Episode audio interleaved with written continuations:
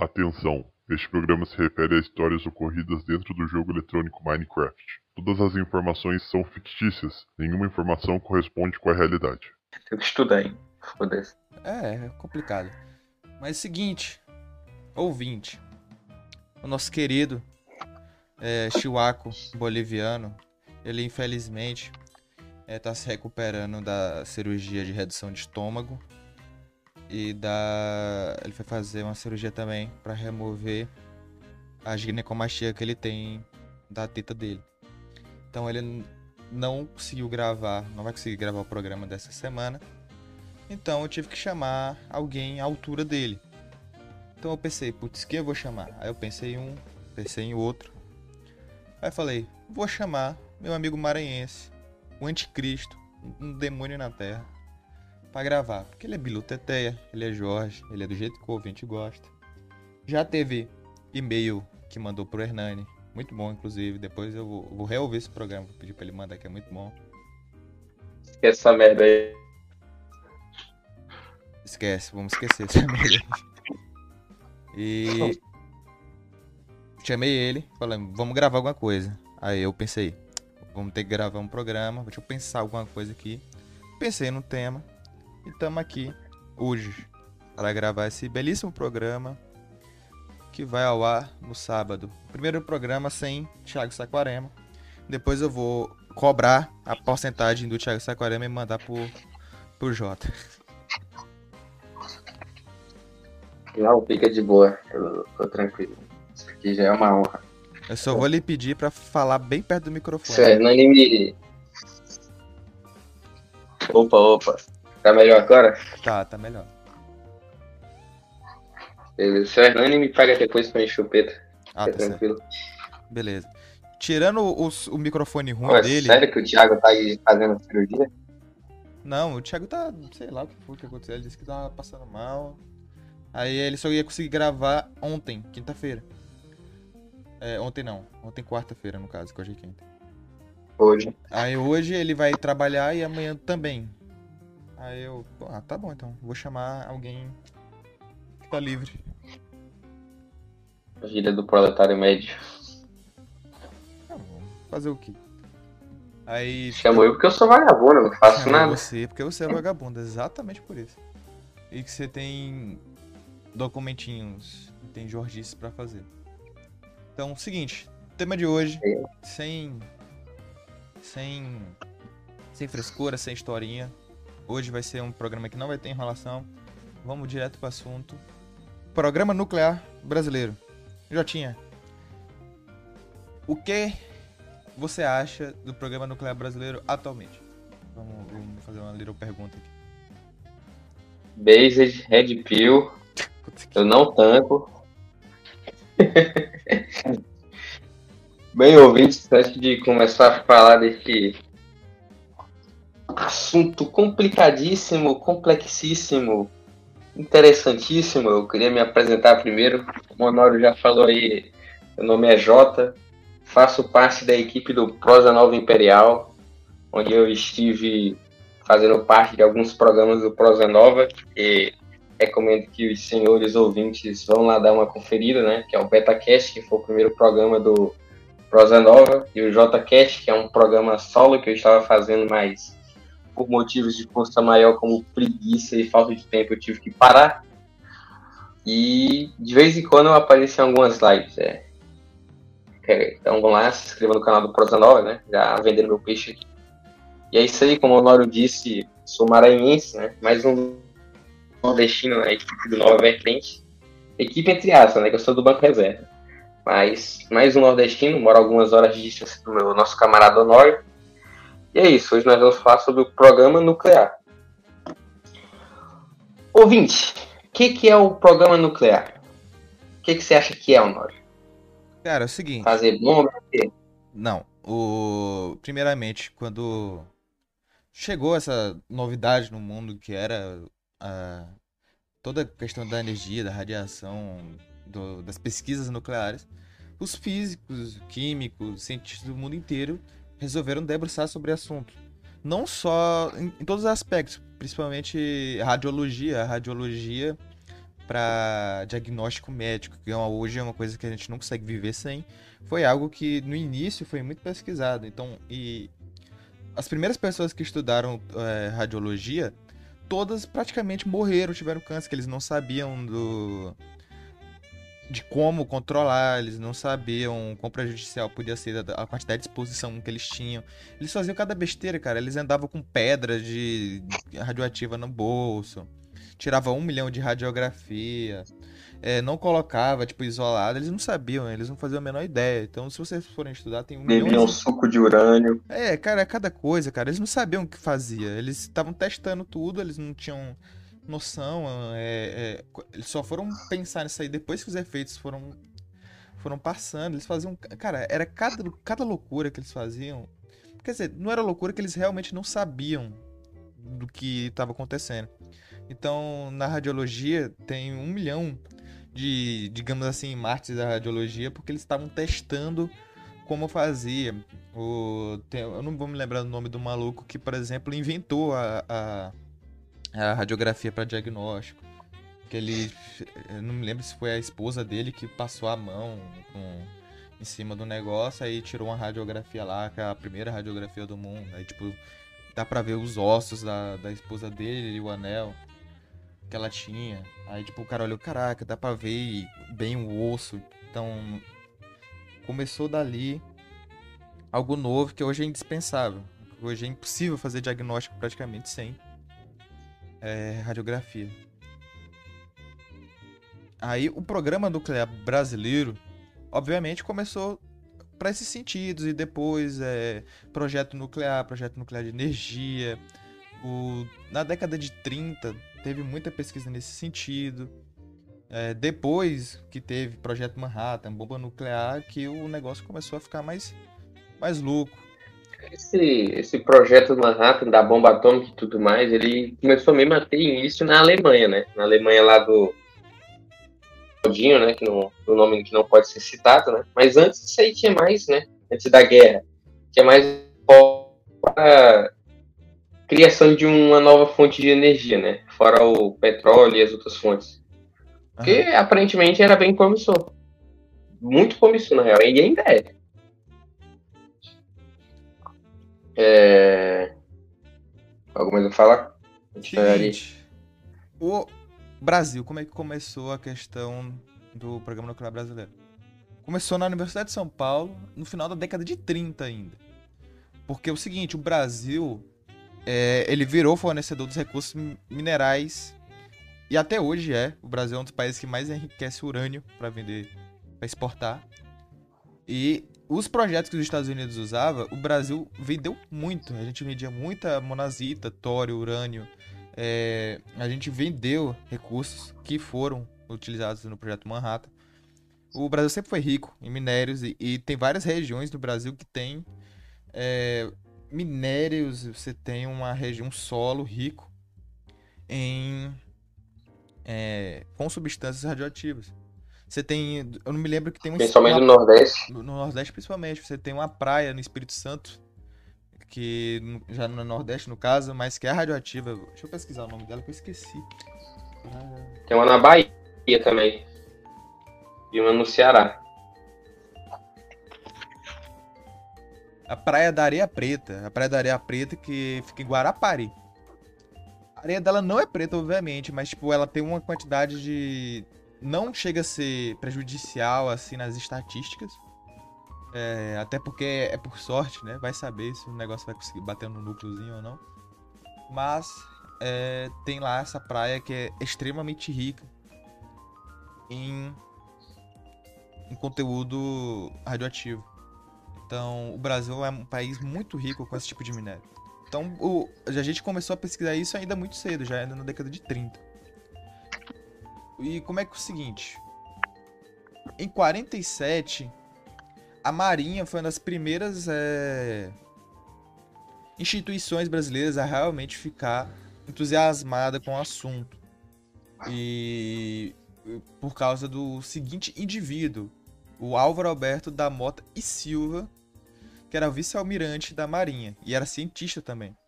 Ele era físico-químico e ele tinha muito, ele tinha muito entusiasmo pro assunto.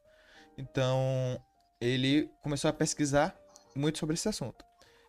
Esse Álvaro Alberto da Mota e Silva, ele tem várias coisas estranhas. Ele participava de várias sociedades, tanto científicas quanto de outros assuntos. Por exemplo, ele fazia parte e ele foi o presidente da Sociedade Brasileira de Química. Ele a- e- eh, presidiu a Academia Brasileira de Ciências e também foi associado ao Rotary Club do Rio de Janeiro, que já é meio esquisito. Fala isso. isso é esquisito demais. Então, ele fez parte do Comitê de Energia Atômica das Nações Unidas em 46. E foi ele um dos principais eh, iniciadores eh, nesse sentido. Entendeu? Também vale citar que ele criou o Conselho Nacional de Pesquisa, CNPq, né? Que é, É, fundamental e Ele foi, pesquisa ele foi passa pelo um dos, CNPq. um dos iniciadores do CNPq, que até hoje existe. Todos os fundadores do CNPq são pessoas importantes para ciência brasileira. Apesar de muita gente não conhecer, mas são todos muito importantes. Temos grandes físicos que participaram da CNPq. O, o ouvinte não conhece CNPq porque o ouvinte só funciona à base de teoria maluca. É, o, o ouvinte, o ouvinte nunca fez uma prova de física na vida. O ouvinte- o ouvinte nunca fez uma pesquisinha em campo, nem na faculdade. Sim. Esse Álvaro Alberto, ele também foi um dos principais. ele foi importante porque ele ia em outros países para trazer pesquisa para o Brasil. Então, por exemplo, em 53, ele pediu autorização para Getúlio Vargas para ir para a Europa buscar é, informações sobre a área nuclear. Então, ele viajou para a França e para a Alemanha. Na França, Alemanha Ele- Ocidental. Só deixando claro. É, Alemanha Ocidental, a parte dos aliados. Que estava ocupada nessa época ainda. Na França, ele conseguiu. Ele conseguiu trazer para o Brasil é, a tecnologia de extração de urânio para usar em poço de caldas. E ele conseguiu. é, ele conseguiu um contrato com a Société de Produits Químicos deste Harare. Entendeu?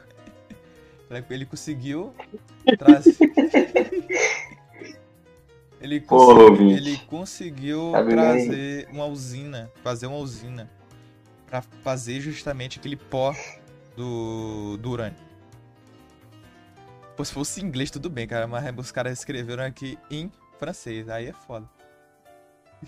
É complicado. Aí fode aqui o, o, o ouvinte. Ele Ele usa... também, ah, vale também falar que ele tentou buscar tecnologia nuclear com os Estados Unidos. Ele solicitou a compra de um ciclotron da General Electric. Só que o governo de Washington simplesmente recusou. O, o, o- nessa isso aí. época, praticamente, se você pesquisar tudo sobre o projeto nuclear brasileiro, você vai ver que a gente sempre conseguiu coisa da Europa. E o. Os Estados Unidos sempre fechou as portas pra gente. Era tipo, a gente ia pros Estados Unidos, eles negavam, ia pra Europa. A Europa conseguia alguma coisa. Aí, às vezes, a Europa não conseguia uma coisa, ia pra onde? Ia pra União Soviética mesmo, foda-se. Ia lá pedir, às vezes conseguia alguma E uma coisa. muito interessante, Honório e ouvinte, é que quando o Brasil ia para a Europa, os Estados Unidos sempre tentava boicotar. Tipo, né? Vai chegar uma hora que simplesmente todos os países fecham as portas para o Brasil, porque eles não querem vender para o É, Brasil. quando chega no, no limite, quando o assunto começa a ficar é, mais polêmico, você vê que tipo, tava toda a mídia brasileira contra o Brasil e falando, ah, todos os países do mundo estavam contra. E nessa época o Brasil tava começando a buscar informação já com um país fudido, tipo, o, o país soviético, tava buscando Letônia, Estônia, foda-se, tava é, Alemanha Oriental Nos anos 90, 80 com a China também. com China, com Iraque, o, o- o- um dos maiores parceiros do Brasil, sem sacanagem, se chama Iraque Saddam Hussein. O Saddam Hussein mandou muita coisa pro Brasil. Sim, O, e seguinte, mas isso aí a gente vai falar mais adiante. Vamos seguir a linha do tempo. sim. O, ele conseguiu é, alguns financiamentos com a, com a Alemanha, ele fazia parte de comissão, aquelas comissões pós-guerra sobre o assunto. E ele foi uma pessoa muito importante. Ele morre em 1976 já. E ele deixou para o Brasil um, usinas de enriquecimento de urânio, uma fábrica de produção, de produção de de urânio e vários reatores de pesquisa. Não reator de energia, mas reator de pesquisa. Então.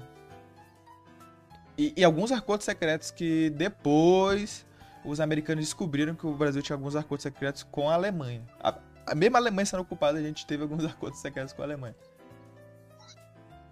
E vale também lembrar que mesmo assim o Brasil acabou exportando de maneira ilegal material nuclear para os Estados Unidos, através de corrupções em um dos gabinetes, acho que foi o gabinete militar no início do governo de Café Filho, em 54, que agiu de acordo com a solicitação dos Estados Unidos e adotou uma nova política nuclear e considerou os Estados Unidos privilegiados do, do Brasil, parceiro comercial privilegiado nesse sentido. Ou seja, mais uma vez o Brasil agindo como cadelinha dos Estados Unidos. Não é novidade. Cara, você vê que é basicamente o seguinte: o Brasil quer uma coisa para desenvolver aqui, aí a gente não consegue. Só que a gente produz os minerais. E os Estados Unidos precisam dos minerais. Então, eles querem que a gente só produza a, a matéria-prima. Tipo, a gente desenvolver as coisas aqui, eles não querem. É tipo a gente ser literalmente escravo, puta. E foda-se. Puta mesmo, cara. Foda-se, é puta, a gente é puta dos Estados Unidos, vê se pode. O. Depois o seguinte. Quem começou a pegar o, o projeto na, é, nuclear. A CNPq já começou a tomar a frente, porque é o seguinte: os projetos do Alberto lá, eles acabaram acabou tendo um problema. Qual foi o pequeno problema, menino menino Jota?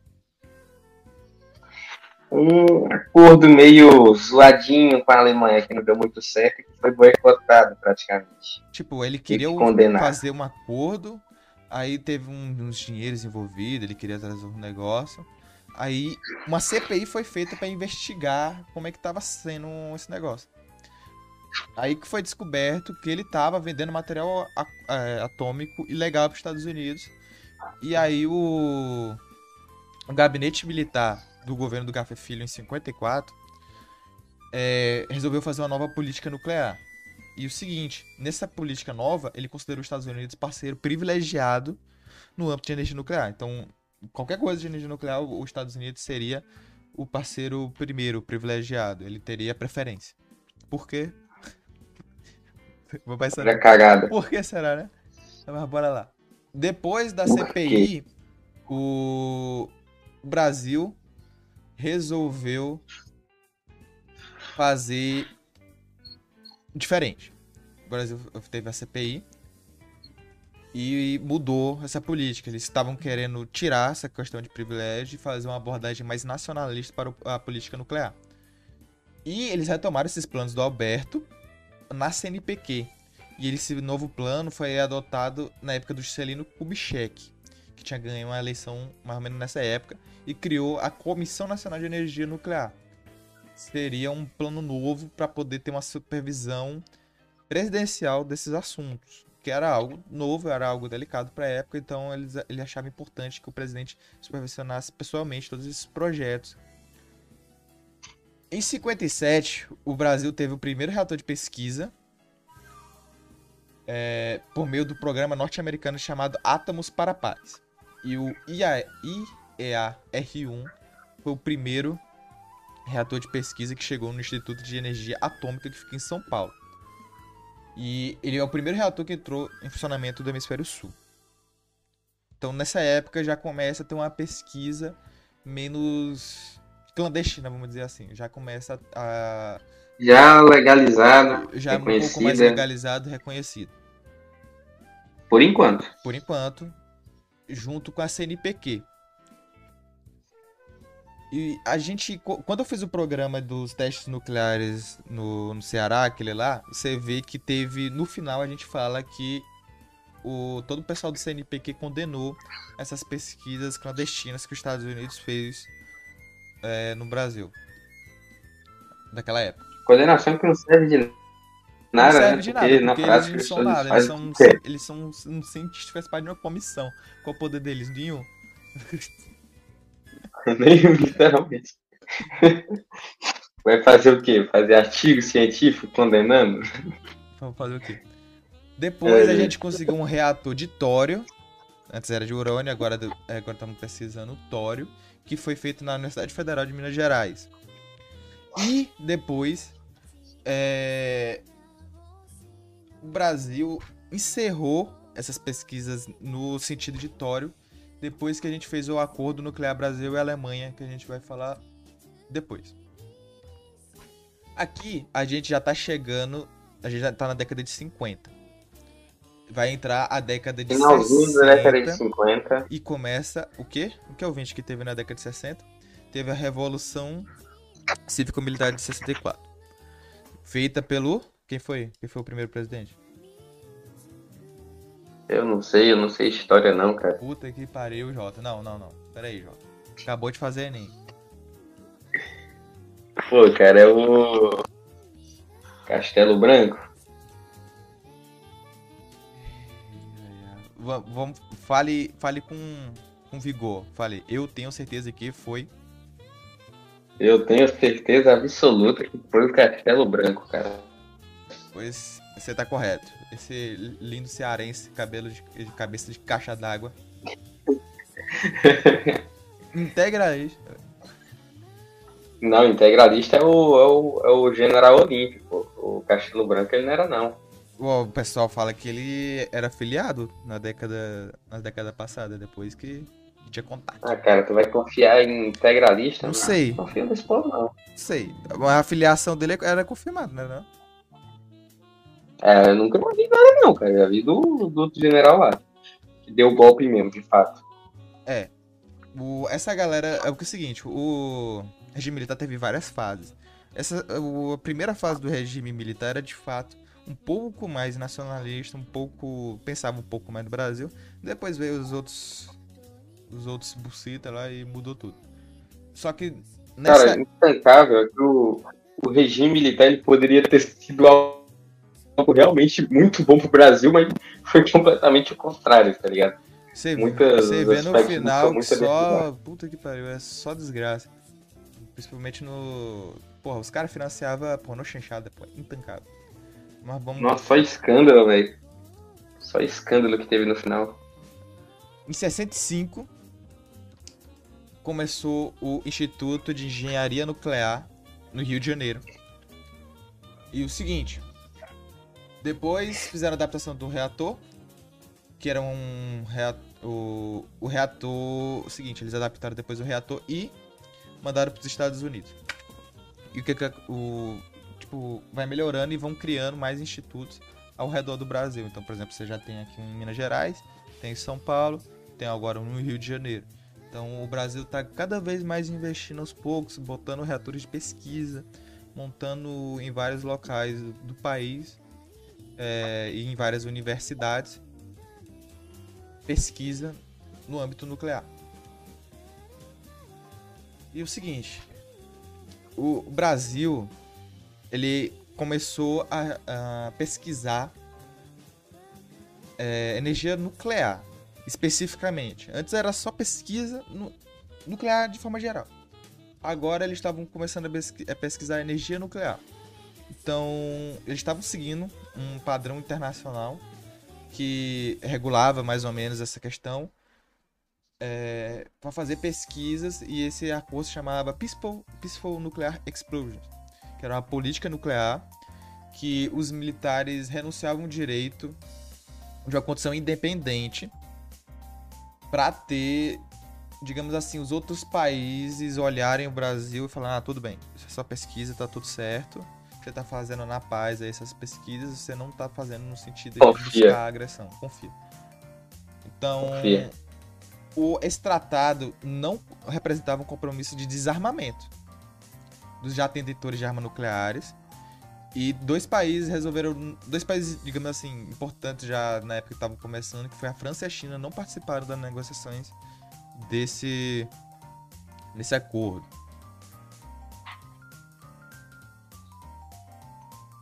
Outra coisa do acordo, eles resolveram limitar e fiscalizar é, desenvolvimento, Desenvolvimento. de projetos nucleares e de explosivos nucleares ao redor do mundo. Então, eles autorizavam fiscalização internacional nesse sentido. Que, que você acha? Resumindo, ouvinte, nós tem bomba, você não tem bomba. Você não pode ter, só pode pesquisar. Né? Não é toa que por isso, nas tretas do Irã com os Estados Unidos, o Irã simplesmente fala: não, tô nem aí, vocês não vão vir aqui inspecionar a gente, e é isso aí. Acabou. Isso aí é Então. tudo cope, cope muito forte.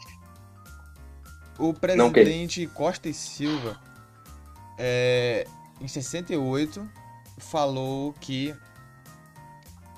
ia- íamos continuar conduzindo pesquisa, mineração e construção de artefatos que possam explodir. Não vamos chamar de bomba, vamos chamar de artefatos que possam explodir. Isso é o nosso Simplesmente impecável, base, Unikill. base de presidente Costa e Silva. Que resolveu continuar a pesquisa Olha de bomba atômica, foda-se, utilizando simplesmente Olha aí, ouvinte, vocês ficam inteligência. dizendo que. O ouvinte fica dizendo que os militares são entreguistas. Cara, aí o que, que ele fez? Diz aí se isso ainda é nacionalista. Ah, ouvinte. cara, o- é, os depois, os depois eu não, eu não gosto muito não. Eu gosto mais dos, dos primeiros. Passou do gás, eu só merda. O teve depois uma CPI para quê? Essa CPI era para avaliar os recursos minerais existentes no Brasil para o programa nuclear. Então eles queriam ver quais estados, quais as melhores regiões que podia ter pesquisa, extração, mineração. Depois disso, é, eles falaram que na perspectiva do Brasil, a gente não poderia aceitar o tratado de não proliferação de armas, que já estava começando a ser passado nessa época. O Brasil resolveu não assinar esse tratado e continuar pesquisando. Continuamos O pesquisando. que é o certo. O que é o certo. O... E o Brasil, nessa época, buscou várias empresas e consórcios diferentes para construir uma usina nuclear. Então, a gente estava procurando alguma empresa estrangeira que sabia como fazia, já sabia como se faz uma, uma usina nuclear para construir no Brasil. E o seguinte, Como sempre, a gente recorreu a quem? A quem, Sim. ouvinte? A gente teve cinco propostas diferentes e escolheu uma proposta americana de fazer um reator de água pressurizada. E também o Brasil falou com a Alemanha Ocidental para fazer o acordo de Que era o que a gente cooperação nuclear. mais cedo. Sim. Então, é o seguinte, essa comissão formada foi a que começou a construção do, da usina Angra 1. Então, a, a Angra 1 foi resultado dessa época aí. Então, pelo menos pela Você vai ver que a vez, Engraúna só vai ser construída muito tempo depois. Isso é, aí é só, só um vai construída muito tempo depois, mas a gente conseguiu os acordos e tudo mais para construir Angra 1. Foi ela começou a ser Que o ouvinte ele não tem noção, mas nosso programa nacional, nosso programa nacional, ele anda, ele, ele foi desenvolvido ao longo dos anos como uma lesma, cara. Praticamente Cara, uma eu lesma. até É, entendo Cada praticamente por a- década a tipo, gente fazer alguma coisa. como a gente não tem dinheiro, a gente tem que fazer tudo com a maneira correta. Porque tem um, tem um ditado é, dos militares. Os militares falam isso, que é o famoso vai dar merda. Tipo, você pode estar com um plano perfeito, falar isso vai dar certo. é, só que todo mundo sabe que vai dar merda. Então, por exemplo, imagina que você tem um, um planejou, sei lá, a invasão do, da Bolívia, que sendo que lá tá tendo um surto de um vírus que deixa só o boliviano, que atinge só o boliviano e estão todos dormindo. Mesmo tendo, tipo, um, um, um estado que o Brasil vai ganhar com toda certeza, eles vão rever o plano um milhão de vezes, que é pra ter certeza que não vai dar merda, cara. E provavelmente vai ter alguma merda lá que vai prejudicar e no final vamos sair com algum prejuízo. Isso é de lei. É, é, é lei, tipo. O que não tem na internet aí, vídeo de jato de. caindo no mar depois que tá levantando o porta-aviões porque algum filho da puta esqueceu um. a porcaria do, do, do tampão de plástico na frente do, do, do jato. Tipo, alguma merda sempre acontece, cara. Sempre tem um prejuízo. É complicado. Só que como esses países têm dinheiro, pode comprar um milhão de jato, pra eles foda-se. O Brasil, a gente. O acordo do Gripen demorou 20 anos. Que é pra não dar nada errado. No Brasil as coisas andam tudo lento, cara. É porque tem que, ter, tem que ser certo. Andar nada errado também rola um De- pouco de- de... Depois eu comecei a entender. Depois que eu vi como funciona alguns pregão, algumas coisas, eu comecei a entender. Tipo, eles só vão em algo que é certo que vai dar certo.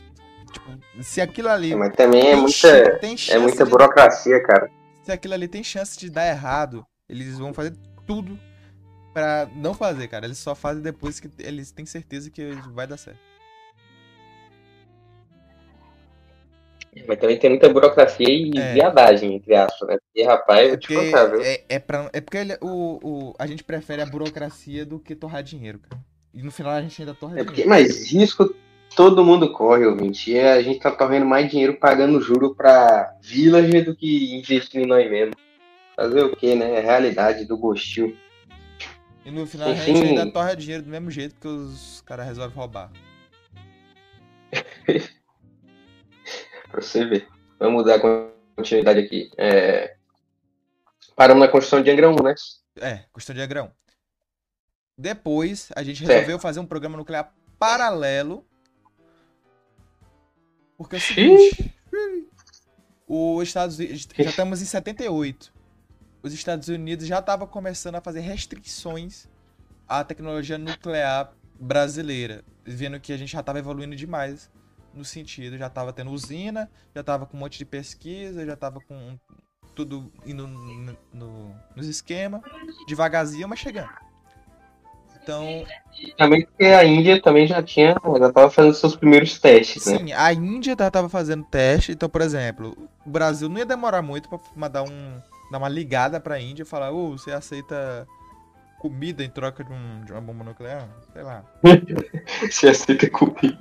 Você aceita, você aceita fazer um escândalo? A gente manda. a gente. É o, é o negócio com os portugueses ao contrário, tá? A gente manda um monte de banana pra vocês e você manda uma bomba nuclear pra nós. A gente manda um monte de alface, de soja pra vocês comer, aí vocês mandam uns urânios cientistas aí, maluco aí. Enfim, continuando. Aí é o seguinte, a gente resolveu. Os militares resolveram, melhor dizendo, fazer um programa paralelo sobre enriquecimento de urânio. E tinha um programa civil também, coordenado pela Nucleobras, que foi um. São dois. Sim, teve vários. Que é, eles resolveram utilizar as instituições militares para fazer uma pesquisa sem que os Estados Unidos meio, sabe, meio já meio escondido. Por motivos usou- óbvios. por motivos óbvios. Então, a Marinha entrou muito, o Exército entrou, o Aeronáutica entrou. Então, por exemplo, é, a Aeronáutica cuida do projeto Solimões, de fazer tecnologia é, laser para, para fim nuclear, fazer explosivos nucleares para fins pacíficos. Então, eles começaram a fazer várias coisinhas assim, vários projetinhos assim, um pouco mais separado. Na década de 80, a imprensa divulgou que tinha dois poços da base aérea em Serra do Cachimbó, no estado do Pará. Então, a, a imprensa, vamos dizer assim, né? A imprensa divulgou. A imprensa, né? O imprensa. jornalista fazendo cagada. Jornalistas. eh, Sendo que fala que tinha censura, né? Tinha censura. E a imprensa divulgou Foi de censura. que a aeronáutica tinha dois postos de pesquisa, dois postos numa base aérea em Serra do Cachimbó, no estado do Pará. Para testes. Sim, aí começou a aumentar Testes no... suspeitas de atividade nuclear da aeronáutica e fazendo e testes de explosivos nucleares no Brasil. Aí, meu amigo, testes nucleares no Pará. aí, História não meu- contada. Aí, meu amigo, o negócio começa a, já começa a feder, porque o, o mundo nessa época tava uma desgraça. Porque é o seguinte, teve escassez de petróleo no Brasil. Depois, o Iraque ofereceu fornecimento em troca de urânio brasileiro. O Iraque queria fazer um projeto nuclear, só que ele não tem minério, ele não tem urânio. Então, naquela é- época que eu tava tendo problema de petróleo, a gente tava pensando em fazer um escambo petróleo com urânio. Sinceramente, eu acho que é um negócio. Só que esse escambo. Só que esse escambo, ouvinte, ele não era bem assim aberto, tipo, ah, saiu na página da União que o governo do Brasil vai trocar urânio por petróleo. Não, foi um É, negócio assim meio Era, feito muito- na ilegalidade, né? Entendeu? era no- tudo por debaixo dos panos. O que tá mais que certo. Os Estados Unidos que se fodam, homem. Depois, Exatamente. o que aconteceu? Guerra Irã-Iraque. Então, como começou a guerra Irã-Iraque, o... deu um problema, porque aí a gente estava fornecendo, a gente estava fazendo extração de urânio, aí não estava dando correta aí bem a troca e deu uma diminuída nessa troca. Aí, mas o Brasil acertou essa oferta. E fez. E começou a trocar.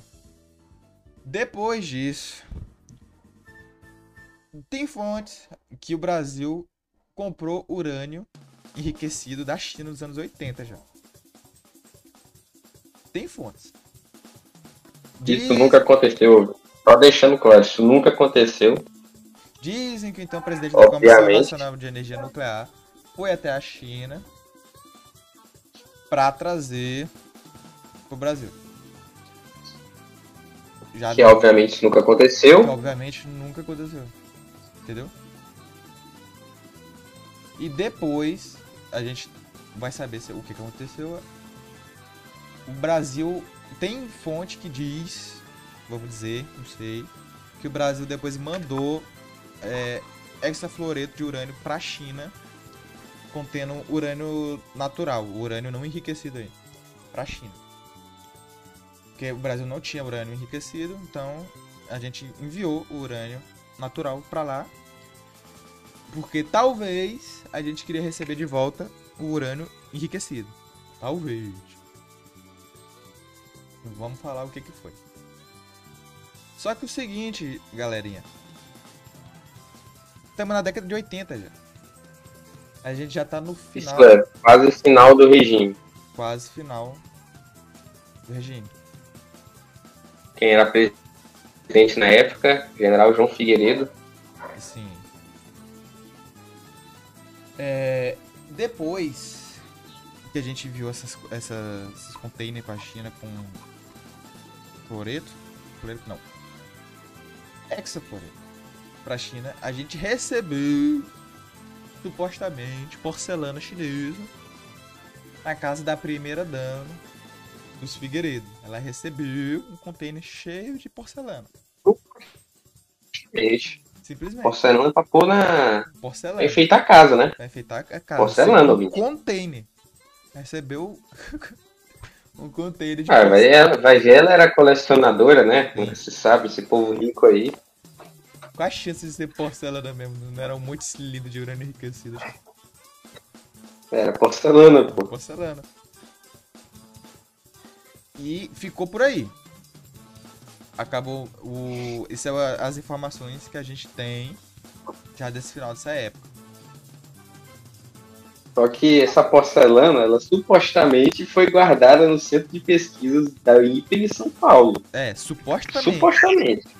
E Não é afirmando esse, esse, esse urânio enriquecido era para função de reator para construir um submarino de propulsão nuclear. Ouvinte, isso aqui é década de 80, viu? A gente ainda não terminou o submarino de, de, de propulsão nuclear. Até hoje a gente terminou. Tá, tá para terminar. Eu, eu escuto desde 2015 Graças tá para terminar. O, o Riachuelo tá para terminar. o Riachuelo. A última notícia que eu vi do Riachuelo foi em 2018, parece, no governo Tá, Temer. Finalzinho. Não, tá faltando um. Eu, eu- eu vi a notícia que tá faltando tipo uma buceta aí que, você que algum país aí tem que autorizar pra usar a tecnologia que a gente tem. Mas alguma, alguma, Ah. é alguma burocracia muito buceta. É alguma buceta muito, foda-se, cara. Tipo. Pô, morar num país que é colônia é uma merda, cara. Reto. Mas nem adianta. A gente tem que pedir autorização outros. Tipo, o, o Brasil quer ser certinho. O, o, tipo, o Brasil é o país da malandragem. Irmão, Só que o Brasil é um país malandro que quer ser certinho, tá ligado? Não dá que certo. o, o- exatamente, é é a gente tem uma natureza de malandro e quer ser certinho. Não, não, não tem como, cara. A gente tem que ser malandro mesmo, acabou. Do jeito que era aqui, pô. Ma- Manda, É, mas- manda urânio e recebe porcelana. Pois é, disse que não vai produzir bomba, disse que vai produzir coisa que explode. Pronto, tem que ser assim. Meu Ué. amigo. Aí veio o, o, o seu conterrâneo aí, o José Sarney, que revelou publicamente que o Brasil tinha alcançado a capacidade de enriquecer urânio por meio de um, de um programa nuclear secreto. O Sarney que fez ser, esse que anúncio. o Não, por que, que ele fez esse anúncio, cara? Tipo, a gente conseguiu. Tudo bem. Pode ser algo pra, é algo foda. Tipo, a gente saber que pode enriquecer urânio. É algo foda. É algo interessante. Mas não Mas não tinha por que ter falado publicamente. é muito boca Por aberta. que, que ele falou isso? É tipo o seu Hernani falando as É. coisas do. do, do- o, o Ah, mano, é, é mal de. É, Em live. o segredo do. do- é mal de maranhense ser fofoqueiro, tá ligado? É mal É, de o- maranhense ser Foi fofoqueiro. o José de Anchieta, foi? Que foi Eu não me lembro qual, qual foi. Acho que foi o José de Anchieta que falou que ou a língua do demônio caiu no Maranhão. Deve ter caído mesmo, cara. Porque Deve meu amigo, caído pô, é fofoqueiro mesmo, vou te contar. Então, Falo, e cara, até eu mesmo sou fofoqueiro um pouco. Eu Não tem vou como, cara, não tem como. Você chega na conversa, o, o- você tá, tá todo mundo fofocando, você tá lá no meio. Você, você vai fazer o quê? É, fazer o quê, né? Vai ficar pelo. Se, é, Você vai ficar no mínimo ouvindo aquela desgrama. se tá na boca do povo, é verdade. Né, cara? Fica lá, fica lá só escutando de boa e. e pela- Só evite de falar dos outros. Fique só ouvindo. na- na- E guardando as informações. né? Cara, Que é o, o último, o- é o. Brasil não. O brasileiro não serve. Tipo, espionagem no Brasil deve ser a coisa mais fácil do, do mundo, cara. Tipo, os caras só.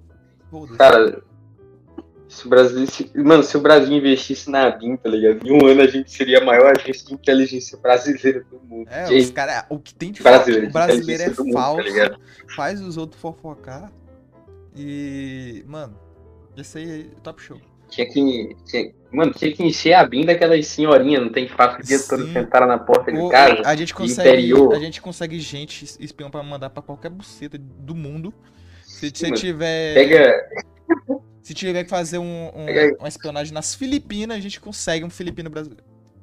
A gente consegue. Pega aquelas senhorinhas crentes que fica o dia todo sentada na porta de casa escutando louvor, que mora no interior, e bota ela pra ir pra, sei lá, Estados Unidos. Quero ver se uma, um- uma semana, gente, ela vai trazer uns negócios muito loucos pra nós. O Brasil é foda, cara. E o seguinte: Bem, em 88, a Nucleobras foi transformada na indústria nuclear do Brasil, se associando ao Centro Nacional de. Eh, à Comissão Nacional experimental Aramar. de Energia Nuclear.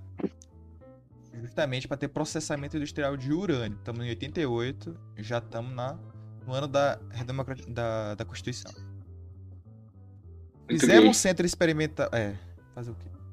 Fizemos um centro experimental. O centro experimental Aramar. Fica no interior de São Paulo. E ficou sob a tutela da Marinha. A Marinha foi a que, provavelmente, de todas essas instituições, foi a que mais herdou todo, tudo que foi pesquisado aqui. A, a, a Marinha é tipo. O. Ela como a Marinha é, é, só- é simplesmente fodida, tipo, ela não tem. Ela não tem recurso nenhum pra nada. Não tem. Não tem navio. Eles ficam. louco. O pessoal da Marinha. É, Estudando o que dia tem todo. hombridade, eles ficam estudando o dia todo, cara. Então, os cientistas brasileiros, da- os principais cientistas brasileiros, eles geralmente saem da, da Marinha. Os, fisico, os fisicoquímicos, físicos, os grandes pesquisadores nucleares. É tudo E vem olha da que Marinha. a Marinha. E olha que a Marinha não tem nenhuma instituição própria para estudo, como o Exército tem o IME e a Aeronáutica tem o Sim, INPE, a tá Marinha ligado? É ela tudo- faz tudo no recurso próprio, sabe? Porque elas- eles não recebem dinheiro de porra nenhuma. O, quando alguém vai se alistar, todo mundo vai dizer. é, nunca bota pra ir pra Marinha, não sei como, como é que é o negócio lá. Acho que no é Rio, meio merda, né? Tá? É, mais no Rio de Janeiro que o pessoal. Que lá tem umas coisas mais Tem legalzinhas. escola de aprendizes Pois é. dos marujos, parece. aham. É, Enfim, isso é papo outra hora, continuando. Seguinte. A usina Angra 1, finalmente, depois de 10 anos de construção, que começou em 72, em 82 teve a primeira reação nuclear em cadeia e entrou em funcionamento completo, normal, em 85. É, e teve, adivinha, um monte de problema. Mas deu tudo certo. Entre 82 e 92, Angra foi interrompida 16 vezes por um monte de, de, de, de razão.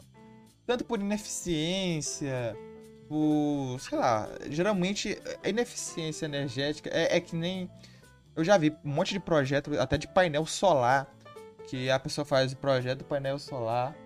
Tá tudo certo, ele tá pegando sol direitinho, mas ele não tá gerando energia. Tipo, tem alguns. Os caras erram um, um inversor, erra alguma merda, tem que refazer o, os cabeamentos tudo.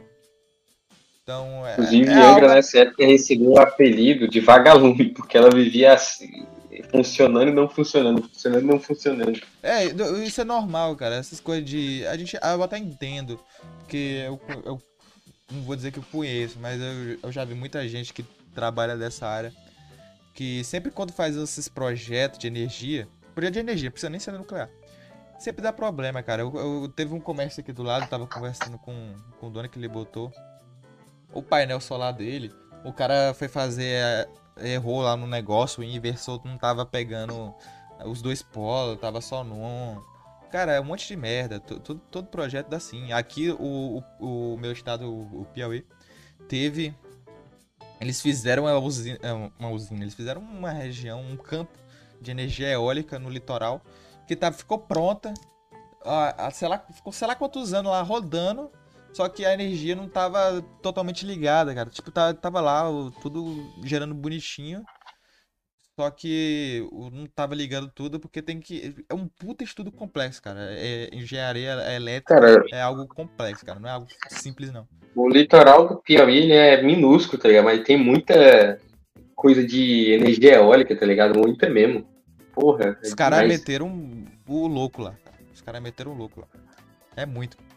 Só que demorou Vamos muito. Aquilo ali, de- aquilo ali ficou década parado. Você, tu sabe, né? Que aquilo ali ficou década parado, não. Ficou lá funcionando, só que não tava ligado. Aquilo ali ficou década. Porque pra resolver Ah, tô ligado. toda a engenharia daquilo ali, pô, puta trampo foda, cara.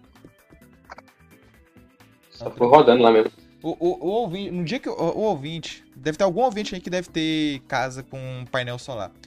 Pode falar o trampo, a buceta que foi botar essa merda aí. É, faz o projeto, depois refaz o projeto, coloca, troca painel, é, troca a energia da, é, da casa, depois tem que trocar de novo. Mano, é assim que funciona. Ainda mais uma energia, uma usina nuclear que vai ter uma geração muito grande. Não não é algo simples, não. É verdade. Ah, E o seguinte. Nessa época tava acontecendo a Constituinte e tudo mais. E teve. Nessa época, pra quem não sabe. O... Isso é algo que eu. Eu só fui ter informação disso aí quando eu tava estudando uma matéria que tava falando de como era mais ou menos a Constituinte. Então, por exemplo, você teve a eleição pra Constituinte, aí você teve o. Não sei se era deputado, os- constituintes, que eles iam lá chegando com um monte de projetos, sabe? Um monte de artigo pra entrar. sim, sim. Aí Sim. todo tipo de grupo do mundo ia lá pedir alguma coisa pra fazer a- algum grupo que ia botar alguma coisa. Então, por exemplo, o pessoal da saúde chegava lá com um monte de, de, de, de pedido do que, que eles achavam interessante de regulação de saúde, de lei. Sei lá, o, o SUS, por exemplo, tem muita coisa que é dessa época que foram criando e pedindo e foram colocando lá. Então, tinha um monte de comissão de tudo quanto era coisa. O, a nossa questão é uma bagunça por causa disso aí dessa época. Chegava lá uma comissão na, na porta de um deputado, ficava lá, ei, bota isso aí. Aí chegava lá, Meu amigo, essa, é, constituinte foi uma bagunça, cara. Uma completa bagunça. É, foi um era inc- esperado, né? Isso aí foi uma putaria completa. Falando que democracia não A. Constituinte determinou que toda atividade nuclear em território nacional somente será admitida para fins pacíficos e mediante aprovação do Congresso Nacional. Foi isso que foi determinado. Então, o Brasil fez um discurso oficial de que não ia desenvolver artefatos nucleares não ia fazer coisa para fins assim, digamos, de guerra, só para fins pacíficos, tudo na paz. Depois veio a porcaria do Fernando Collor de Mello. Que foi, pra você ver, o primeiro presidente eleito foi Fernando Collor de Mello. Simplesmente não tancava o- o Bostil. E ele oficialmente renunciou a é, explosões nucleares, as pesquisas de explosões nucleares que a gente tinha e conduzia é, em Serra do Cachimbó.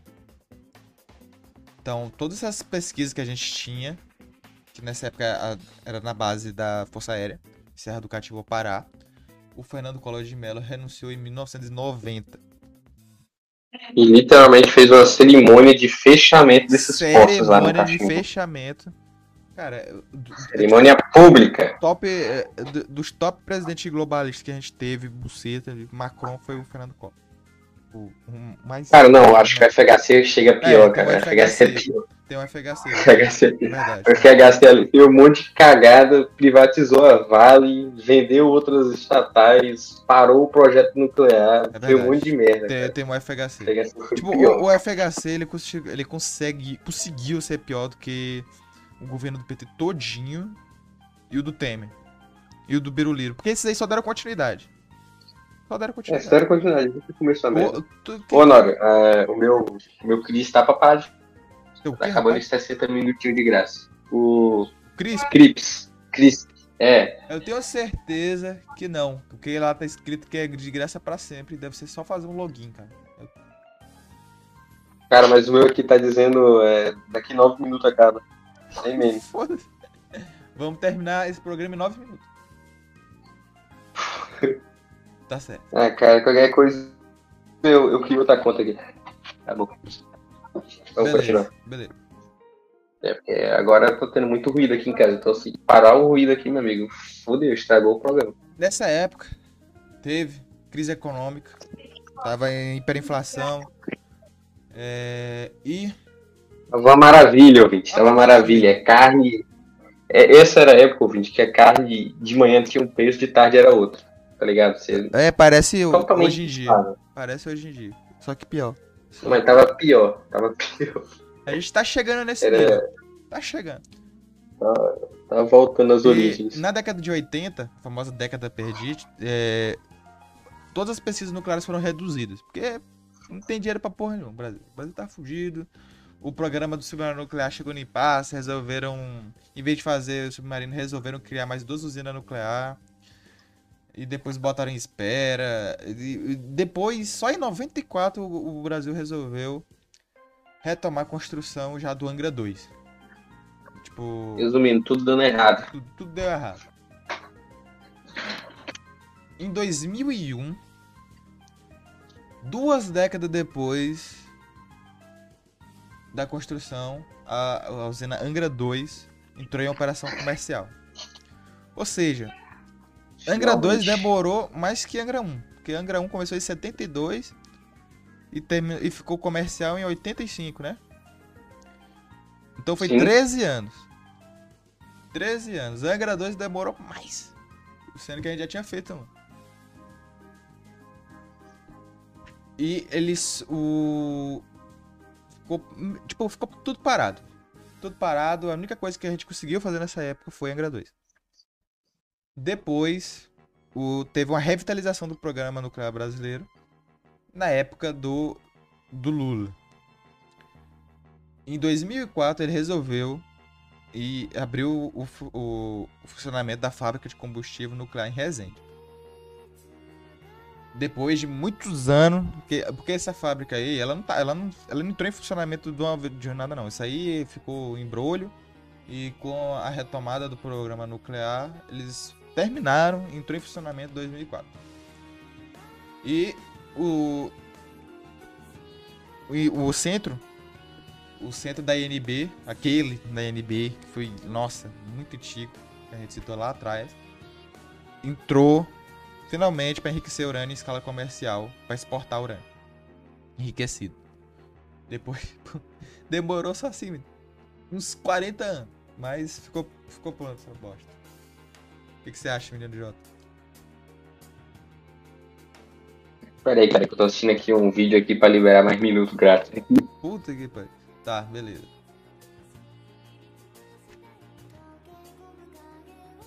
E o seguinte. Nessa época, a gente resolveu retomar o programa nuclear brasileiro. Tem uma página do da Câmara falando mais ou menos de como foi, porque em 2005 eles resolveram revitalizar o projeto, resolveu retomar o projeto Angra 3, construir outras quatro usinas para ficar pronto até 2030. Eu nem faço a menor ideia como tá essa construção. Você sabe como é que tá? Angra 3 terminou, eu sei. Confia aqui. Ou, ou não? Angra 3 terminou. Cara, Peraí, vou pesquisar. eu não faço ideia se a Angra 3 terminou, mas eu lembro que recentemente, devido às chuvas, estavam cogitando parar o funcionamento de Angra 1 e Angra 2. E Angra 2, por causa das chuvas estavam muito fortes, estavam correndo risco lá. Angra 3. Ó, isso aqui é 2005 é, é, que foram retomados aqui. Tá 65% concluída. Eles retomaram em 2005, cara. Já tava sendo construída, foi retomado em 2005, tá em 65%, cara. Meu amigo. Eu acho que, cara, a geração boom ela consegue construir coisa mais rápido, cara. A gente, É verdade. A gente se enrola demais. meu amigo. O desenvolvimento Maravilhoso. o desenvolvimento ficou é, sob a responsabilidade da Marinha para poder desenvolver todas as questões de pesquisa e fazer finalmente um submarino de propulsão nuclear. Finalmente. O que, que você acha? O, o submarino que está sendo citado desde os anos 70. Eu não tenho nem o que falar, cara. Vai ficar pior. O, Porque a gente tá só falando, resumindo a história. o, mini- o- o ministro da Ciência e Tecnologia da época, Sérgio Rezende, falou o seguinte: o programa, eh, ele tá falando no do programa nuclear brasileiro. Ele só não esteve paralisado completamente porque a Marinha nunca deixou de trabalhar nesta área. A Marinha, nestas últimas décadas, fez uma coisa importantíssima. Foi não só dominar a tecnologia, principalmente de enriquecimento de urânio, através de processos de ultracentrifugação, mas de aperfeiçoamento, de modo que o Brasil hoje tem uma tecnologia mais avançada para essa etapa essencial do ciclo de produção de combustível, que é o enriquecimento. Então, depois, o ex-ministro da Ciência e Tecnologia, nessa época aqui em 2005, falou o seguinte: Não é sério um estado que leva 35 anos para desenvolver, para desenvolver, para desenvolver não, Desvol- desenvolvendo e não concluindo o desenvolvimento de um submarino de propulsão nuclear. Este submarino é exclusivamente é importante, pura e exclusivamente do ponto de vista de segurança nacional, mas todos sabem as consequências de- eh, tecnológicas para o desenvolvimento do país que decorrem do reator para nosso submarino. Ou seja, o ex-ministro Roberto Amaral, ele já meteu já meteu o brabo aqui Meteu essa mesmo. meteu essa mesmo em 2005. Ele meteu que o Brasil era incompetente, que o Brasil não é sério, porque demorou 35 anos para retomar a parte do submarino nuclear e já falou que o Brasil ia sofrer consequência por desenvolver o reator do submarino. E ele também fala do caso da Angra Tu 3. dizer que ele tava certo? E ele falou o seguinte: Deixa eu dizer que ele tava certo. e ninguém responde nenhuma instância. Não há funcionário público que se apresente como responsável por esse prejuízo. E ninguém calcula o prejuízo dado à União, dado à nação, por um projeto desta ordem parado há 23... Ó, isso é 2005, viu, galera? Parado há 23 anos, com algo mais de 50% dos seus equipamentos adquiridos. Intancável. Completamente, cara. É simplesmente. Hostil. Cara, pra ver, cara, o... completamente intancável. No governo do Lula, o, ele, a gente retomou esse projeto. E a gente estava nessa época aqui começando a parceria com a China, estava começando o, o projeto Ursal. E... Graças a Deus. Ô, Nora, acabei de perder meu, meu removedor de ruído, cara. Então... Deixa pra lá. Beleza, continua. Agora vai ter panela aí. Não mudou, não mudou muita coisa não. O áudio continua uma bela de uma porcaria, mas... É. Vamos lá, né? Vamos lá. A gente retomou, porque o Brasil tinha que ser o líder do Alçal, né? Que outro país vai ser líder do Alçal? O México? Mas o Brasil é líder da América Latina desde sempre, né? Então, Porque, pô, o, o México tem que ser o líder da Orsal, não tem jeito. A gente resolveu tomar os, os projetos nucleares tudo. E retomamos, aí começamos principalmente na questão dessas usinas. Porque essas usinas, elas estavam dando prejuízo já. Porque não termina, os equipamentos estavam comprados, tava lá, tem, um, tem gente trabalhando e não termina o vem um lá e interrompe. Então a gente estava tomando um prejuízo, um, um cacete de um prejuízo já.